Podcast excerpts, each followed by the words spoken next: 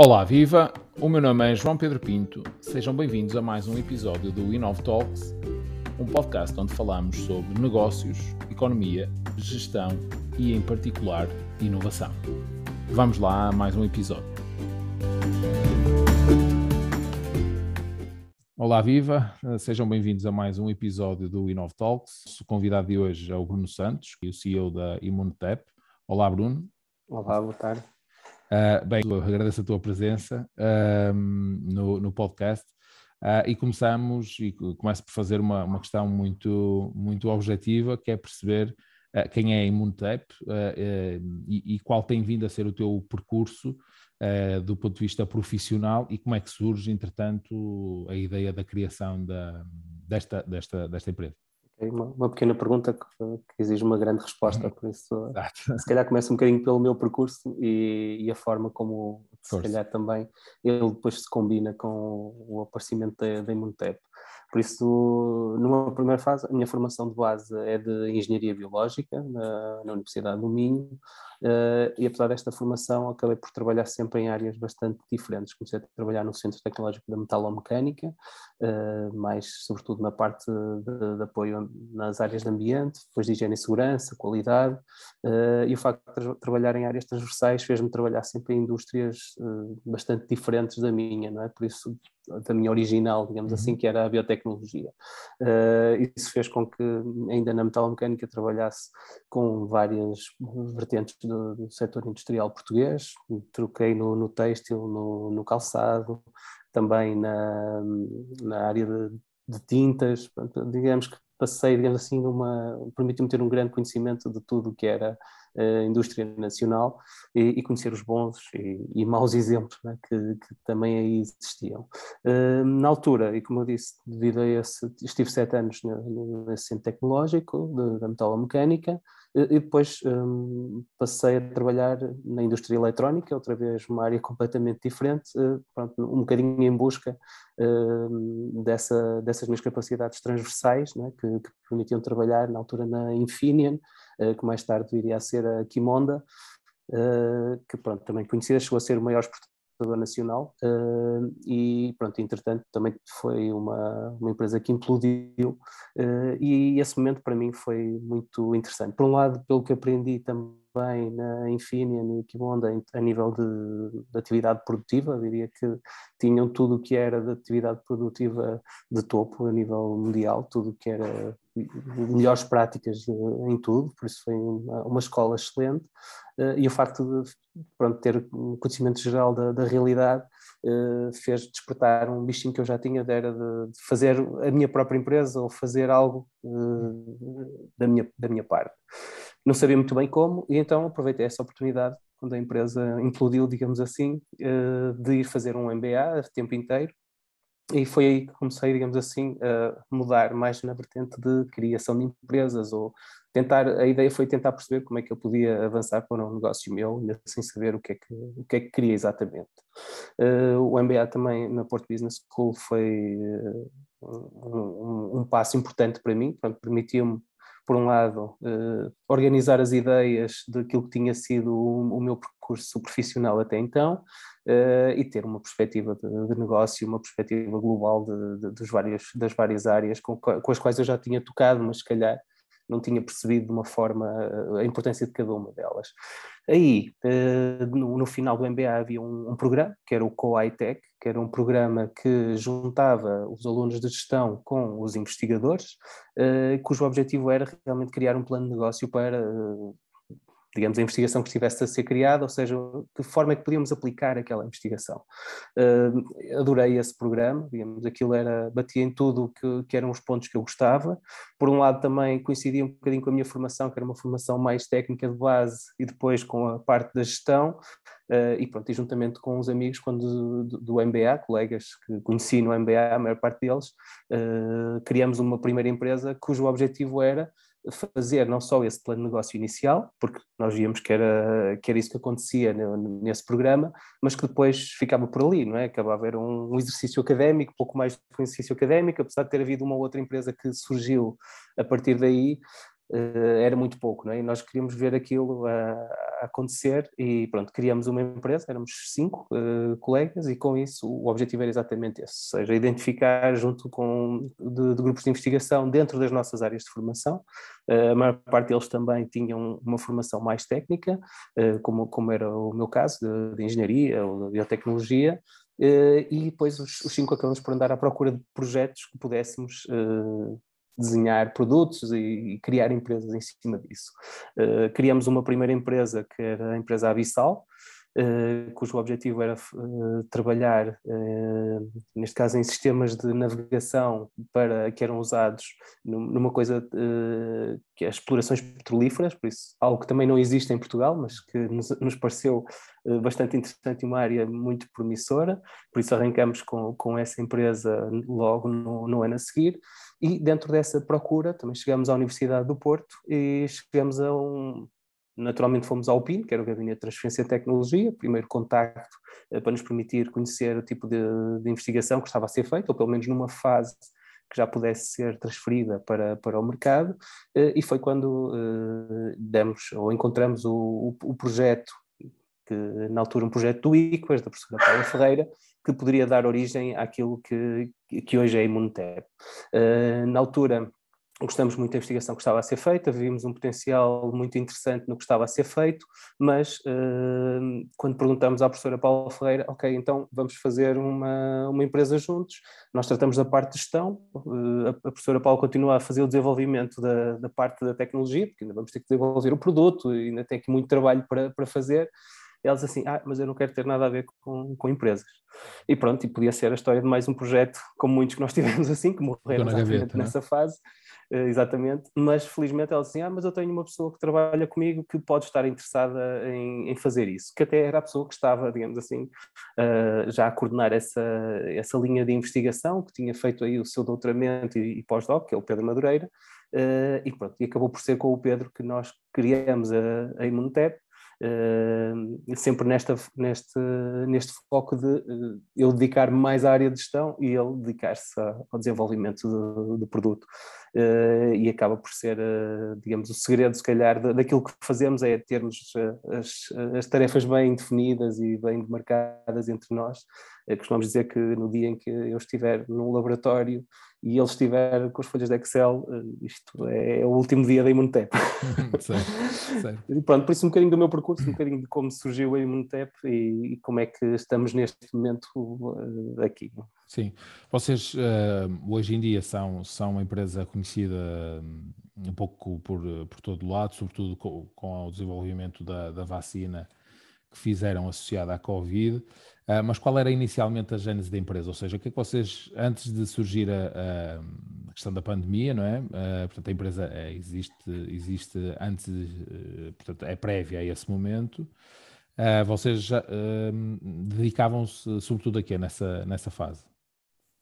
Pronto, aqui a, a investigação que, que, eu estava a referir há pouco da, dentro da Universidade do Porto, do, do Pedro, na, altura dentro da, da equipe da, Paula, da doutora Paulo Ferreira, era eh, direcionada para mecanismos de virulência, ou seja, descobrir de que forma eh, é que, digamos, as bactérias ou, ou outro, outro tipo de, de, de patogénio estava a causar eh, doença ou de que forma é conseguiam causar a doença. E com isso descobriram um, um mecanismo em que, que viram que algumas bactérias libertavam uh, uma, uma proteína que permitia quase desligar o nosso sistema imune, ou seja, não, não havia uma resposta, por isso é que nós acabamos por ficar doentes, porque o nosso sistema imune não conseguia responder àquilo.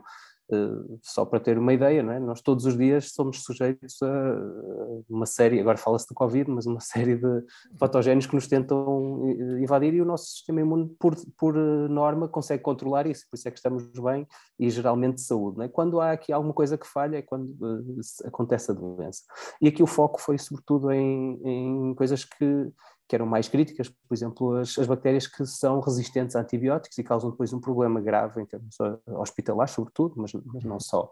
Uh, e por isso o foco incidiu aí e descobriu-se esse mecanismo que eh, na altura o, o mecanismo tinha-se percebido que era pelo menos uma bactéria tinha, mas nessa, nesse momento em que nós entramos em contato com o grupo, eh, chegamos a descobrir-se que, que havia a possibilidade dele ser mais abrangente, ou seja, haver mais de uma bactéria que usava esse mesmo mecanismo de, de escapar ao, ao, sistema imune, e pronto, e foi aí que criamos a empresa com o objetivo de bloquear esse mecanismo de virulência e com isso permitir prevenir a doença, ou seja, Uh, isso que levou uh, a que nós criássemos a nossa primeira vacina, ou, ou a criação da empresa, uh, na altura, com a entrada de capital de risco da Portugal Ventures, que permitiu o desenvolvimento da, da nossa primeira vacina. Né? Isso foi um uma grande trabalho de investigação, de formulação, de testes dessas formulações, eh, que nos levou eh, cerca de cinco anos eh, até que nós tivemos a, a vacina pronta e, e com, com ensaios pré-clínicos, neste caso não clínicos, pronta para poder entrar em, em, humanos. E nós estamos exatamente nessa fase quando surge a pandemia.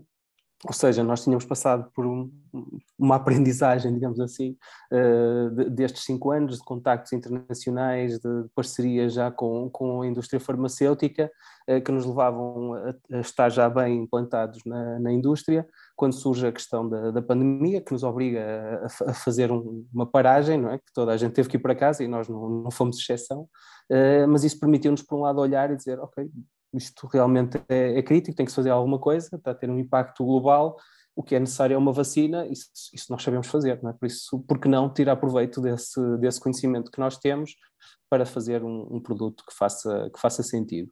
E mais uma vez, olhamos para aquilo que era o mercado, o que é que as outras vacinas estavam a, a disponibilizar e, e, vimos que havia espaço para criarmos uma, uma alternativa, ou seja, uma vacina que já previsse um bocadinho o que está a acontecer agora, não é? Com as novas variantes, uh, uma vacina que fosse mais abrangente para, para estas situações. Por isso começamos, sobretudo, a trabalhar em, numa vacina antibacteriana, uh, antes de, de, agora, deste, deste último projeto para o, para o Covid, uma, uma vacina antivírica. E essa, essa vacina já está, no, já está no mercado, essa primeira vacina? A primeira vacina também não está no mercado. Temos uma parceria já com a indústria farmacêutica, que, com quem estamos a fazer um, um desenvolvimento conjunto da, dessa vacina. Uh, e eu diria que, seguindo aquilo que é o, o percurso mais normal uh, e, e, o ritmo mais normal de desenvolvimento de uma vacina, uh, o que nós vemos no Covid é, é um, um, uma aceleração quase exponencial relativamente àquilo que é o tradicional da, da aprovação de uma vacina. Certo. E, e quando surgiu a pandemia, vocês, portanto, quando perceberam que de facto poderiam ter a solução ou poderiam desenvolver uma solução para também para uma vacina no, no âmbito da Covid, uh, vocês redirecionaram uh, o vosso negócio ou a vossa atenção totalmente para, para, para, para, para a vacina do, do, do Covid um, perceberam desde logo de, de, imediato que hum, iriam mais cedo ou mais tarde acabar por conseguir desenvolver uma solução para, para a vacina? Para, para a vacina Sim, ou seja, caso, não, não, eh, não desenvolver, não viramos a atenção completamente, porque tínhamos os nossos projetos que estavam em curso e que tínhamos de dar resposta, eh, mas claramente eh, fizemos, dedicamos esforço para realmente criar uma solução. E, e até é engraçado porque isto começou um bocadinho porque nós começamos a ver uh, o, as movimentações que havia na altura e recordo que havia aviões com coisas tão simples como máscaras e álcool gel a serem desviados de, que, que vinham para, ou que iam para a Turquia, iam para a Alemanha ou, ou outras, outras coisas do género uh, e nós começamos a ver aquilo e dizemos, bem, se isto acontece assim para equipamentos de proteção individual, bem, para a vacina isto vai ser impossível chegar a, a, vacina. Tipo, a vacina vai chegar a Portugal lá para 2050, não é? Uh, e foi um bocadinho na perspectiva de, ok, nós podemos ajudar e trazer uma solução que possa ser feita para, para Portugal para realmente termos esse acesso mais rápido à, à vacina. Felizmente, eh, pronto, em termos de União Europeia, foi feita esta compra conjunta, porque permitiu que nós tivéssemos um acesso, digamos assim, dos primeiros a termos acesso à vacina e não estarmos na, na situação como outros países que nem primeiras doses tomaram, não é? E nós estamos a falar em quartas doses neste momento nos, nos países mais desenvolvidos, não é? Felizmente estamos desse lado do, eh, da questão, mas também já fica claro para toda a gente que enquanto toda a gente não tiver toda a gente vacinada, o problema vai continuar a voltar, mesmo para quem já tenha as vacinas existentes. É? Por isso, a nossa, na altura pensamos exatamente nisso, ou seja, como conseguir trazer a vacina para Portugal conseguir chegar mais cedo às vacinas, que felizmente não foi necessário, mas por outro lado, como é que vamos uh, ter uma solução que permita chegar a mais gente mais depressa possível, porque isso sim é que vai permitir que realmente esta, esta pandemia acalme e consigamos todos voltar a uma vida mais, mais normal. E a nossa solução pretendeu dar resposta a isto. Não? É? Certo. Ou seja, vocês no início, quando, quando pensaram desenvolver a vacina, de alguma forma hum, também já tinham, imagino eu, a, a, a, ideia de que a vossa vacina iria chegar provavelmente mais tarde ao mercado do que as outras. Um, ou seja, porque provavelmente, isto sou eu supor, e por favor corrija-me se eu estiver errado, provavelmente perceberam desde logo que isto não iria ser uh, uma, guerra, uma guerra de, ou seja, a partir do momento que existissem vacinas, passado três meses o problema estava, estava arrumado, provavelmente perceberam mais cedo do que todos nós, não é? Sim. que isto não seria assim tão, tão rápido de eliminar este problema e, portanto, uh, surgisse a vacina quando surgisse, entre aspas, não é? Ou seja, Uh, as vacinas começaram ainda em 2020, não é? A serem, a serem administradas. Sim, no final do ano, exatamente. De 2020. Há um ano é? atrás. Exatamente. Um, quer dizer, no fundo, a vossa surge uns meses depois, mas, mas vocês já sabiam que mais cedo ou mais tarde, quer dizer, este problema iria se manter e, e vai se manter, e até ver, não é? Pelo menos ao dia de hoje uh, as coisas estão longe de estar, de estar resolvidas. Resolvido. Vocês já Exatamente. tinham esta, até porque são profissionais da área, já tinham esta expectativa, não é? que era isto que ia acontecer Sim. e o problema não iria ser sanado assim tão, tão rápido quanto Exatamente, isso. ou seja, nós desenvolvemos quase aquilo que seria uma vacina de segunda geração, ou seja, uh, numa, primeira, uh, numa primeira geração iríamos ter estas as vacinas que estão nesta altura a, a resolver o problema, porque as pessoas não tinham qualquer imunidade para, para o coronavírus, por isso era era necessário qualquer vacina que existisse, nem que desse 10% de, de eficácia era, era importante, é? no momento em que havia zero, uh, mas nós já tivemos que nos focar numa coisa que pudesse ser mais abrangente, é? e por isso a nossa solução acaba por ser uh, multivariante ou independente da variante, por isso ter uma solução que, que permitisse isso, é? por isso, uhum. por um lado, chegar a todo lado, que, era, que é importante, só aí é que, é que vamos ter as coisas controladas, por outro, realmente ser aqui uma, uma segunda geração de vacinas que seja independente da, da das novas variantes, não é? porque senão, cada vez que há uma nova variante, vamos ter que ter uma nova vacina para a nova variante, depois mais certo. uma nova variante, depois outra vacina. Ah, não, não, faz sentido, não é assim que se consegue uh, combater um, uma, uma infecção. Pronto, certo. Ou seja, vocês, porque de facto tem-se tem -se, tem -se falado sobre esse tema, não é? um, da vossa vacina, vocês próprios afirma, afirmam, afirmaram ainda recentemente uh, uhum. público, na telejornal, uma coisa do género, que uh, quando, quando surgiu esta última variante e ainda estava, ainda se estava numa fase de incerteza das próprias grandes farmacêuticas, ainda iam testar a eficácia, etc., das suas vacinas perante esta nova variante, Uh, vocês foram perentórios e disseram não, a nossa tecnologia que está, não é, que está subjacente ao desenvolvimento desta, da nossa vacina, de alguma forma, já está mais, portanto, é certo que garante uma, uma, resposta, uma resposta eficaz a esta, a esta, ou outras variantes, ou seja, isso tem a ver com a forma, isto sem querer ir demasiado ao detalhe, até porque nós próprios, e eu em particular, não, não iríamos perceber, Uh, mas no fundo o que é que muda de, de, de, umas vacinas para, outra, para as outras, ou seja, aquilo que chamas de, gera, de, vacinas de primeira geração e de segunda geração, uhum. uh, consegues nos explicar isto de uma forma simples, uh, no fundo o que é que muda para que umas vacinas sejam desenvolvidas com determinado âmbito, não é? E, e, sendo abrangentes em determinado espectro e outras ser, ser mais abrangentes, como é o vosso caso, como é o caso da vossa. Sim, neste caso, eh, pronto, como eu disse, nós, o, trabalho que tivemos no desenvolvimento de uma vacina anterior uh, acabou por ser um, um, trabalho mais exaustivo e mais exigente até do que o da vacina do, do Covid, porque neste caso há, há coisas que o nosso, o nosso organismo uh, entra em contacto a primeira vez não conhece e fica, ficamos doentes, não é? mas conseguindo sobreviver a essa, essa doença, passa a conhecer e a partir daí uh, consegue responder a, a, a futuras infecções. É? E felizmente no caso do, do coronavírus é, é, o que acontece. É? No caso da, das infecções bacterianas, como que, que falamos antes, é? as infecções urinárias ou, ou, aquelas infecções que surgem depois uh, de, de, uma operação, normalmente estafilococcus aureus, nós vemos que são recorrentes, ou seja, não existe esse reconhecimento e isso obrigou a que nós tivéssemos um, um trabalho bastante mais profundo do que aquele que se calhar é necessário para, para uma vacina do Covid. Mas isso permitiu-nos aprender e, e, e poder lidar com cada problema de acordo com uh, a dificuldade que ele possa ter. Uh, mas este, este ponto é importante, ou seja, nós vemos que as pessoas que, reconhecendo o vírus ou tendo um primeiro contato com o vírus, conseguem uh, depois ter uma resposta normal. as primeiras vacinas focaram-se em, apresentar-nos o vírus, digamos assim, mas apenas uma pequena parte, que é a parte que se liga a, a, a nós, né, no, os receptores de, humanos uh, e pensaram, ok, se, se o vírus mudar isto, depois deixa de se conseguir ligar aos receptores humanos e deixa de, de causar a, a, doença.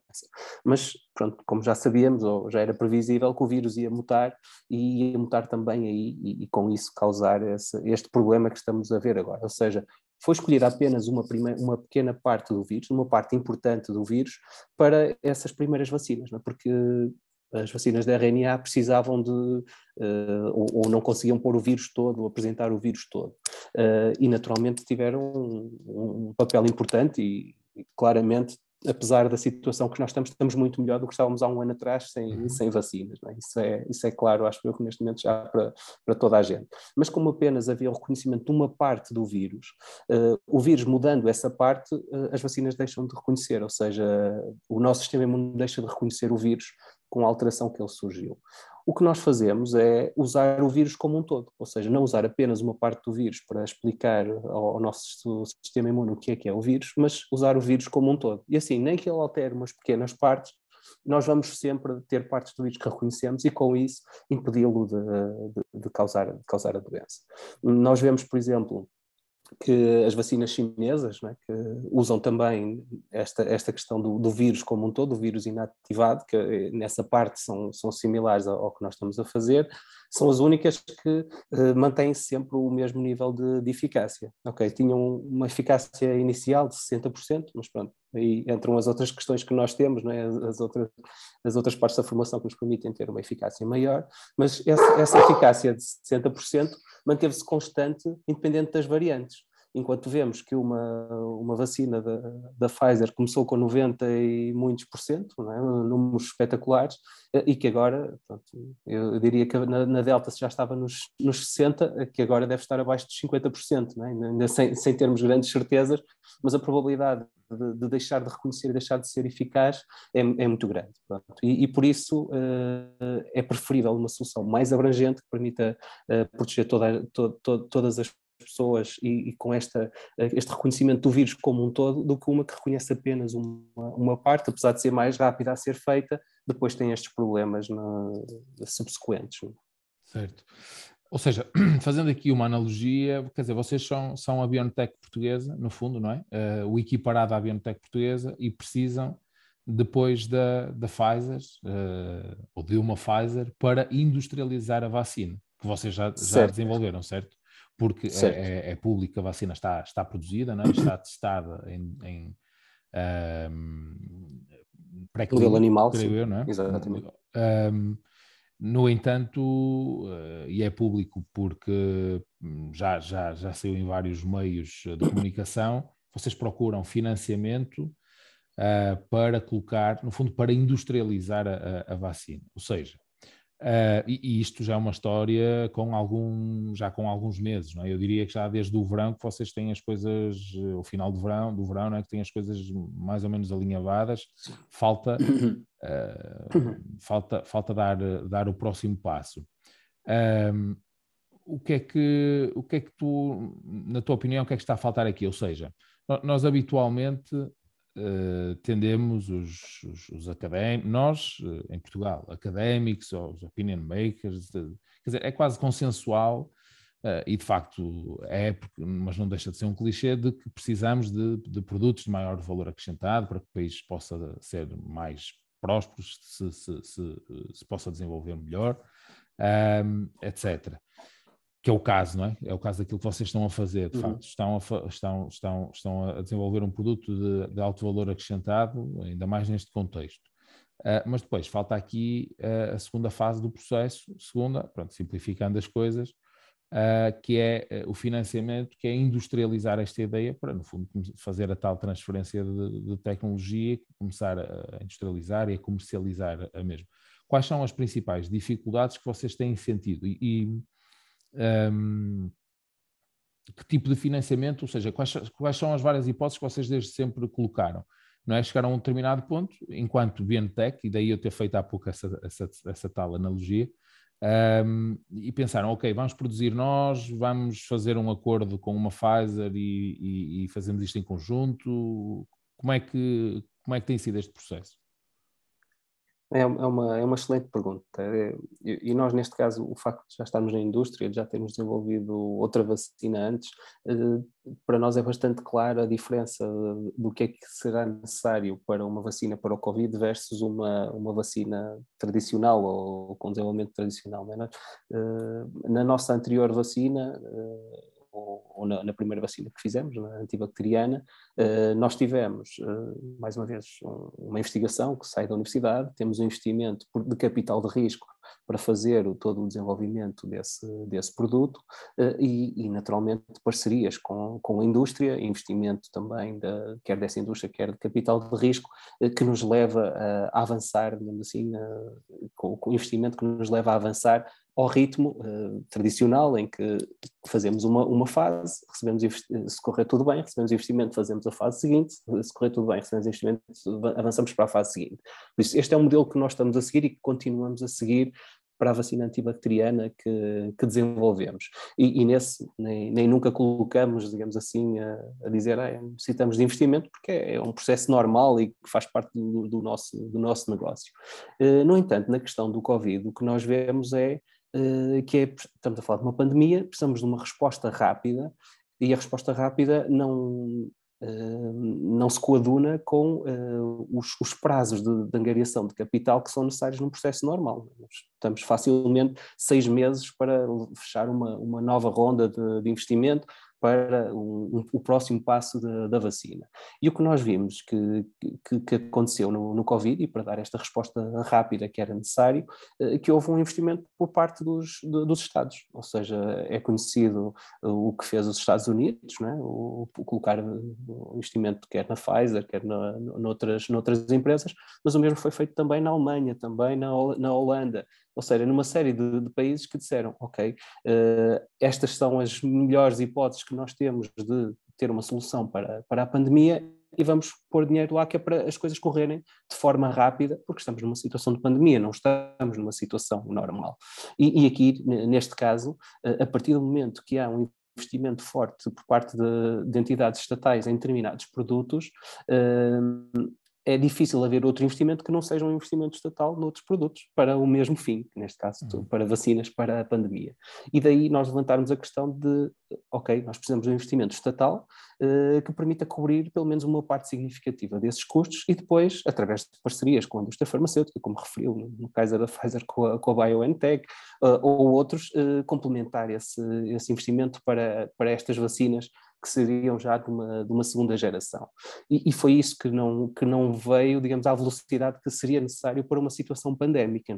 É? E por isso é que nós estamos a avisar desde o início do ano, a dizer, ok, nós em junho, julho podemos já ter o produto pronto e, e precisamos que o investimento entre nessa altura para não pararmos, para avançarmos rapidamente para, para os ensaios clínicos, para conseguirmos ter uma aprovação rápida, para quando estivermos nesta, estivéssemos nesta situação que estamos agora, é? que, que, como eu digo, já era previsível é? para quem está na área, uh, a nossa solução pudesse já estar uh, no mercado muito próxima do mercado.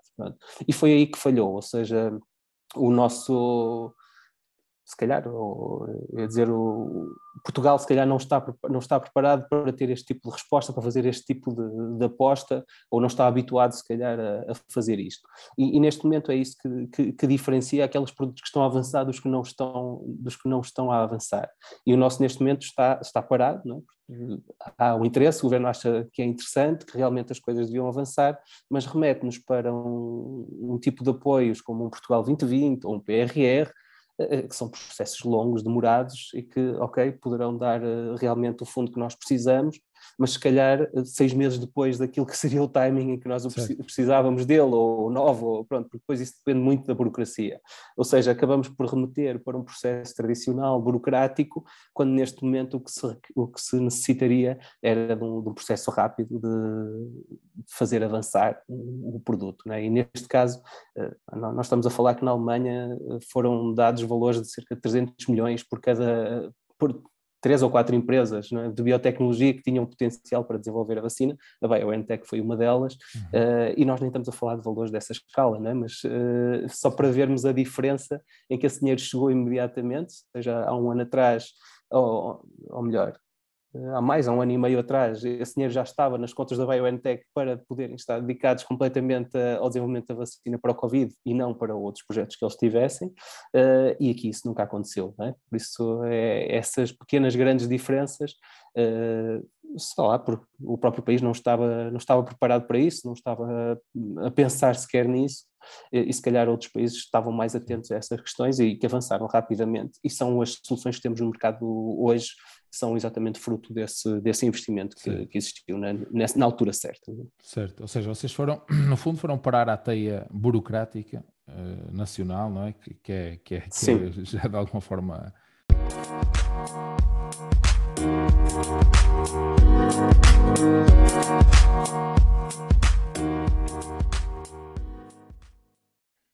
Esta foi só a primeira parte da nossa conversa. A segunda será publicada nos próximos dias. Se quiseres ser notificado de todos os novos episódios, subscreve os nossos canais.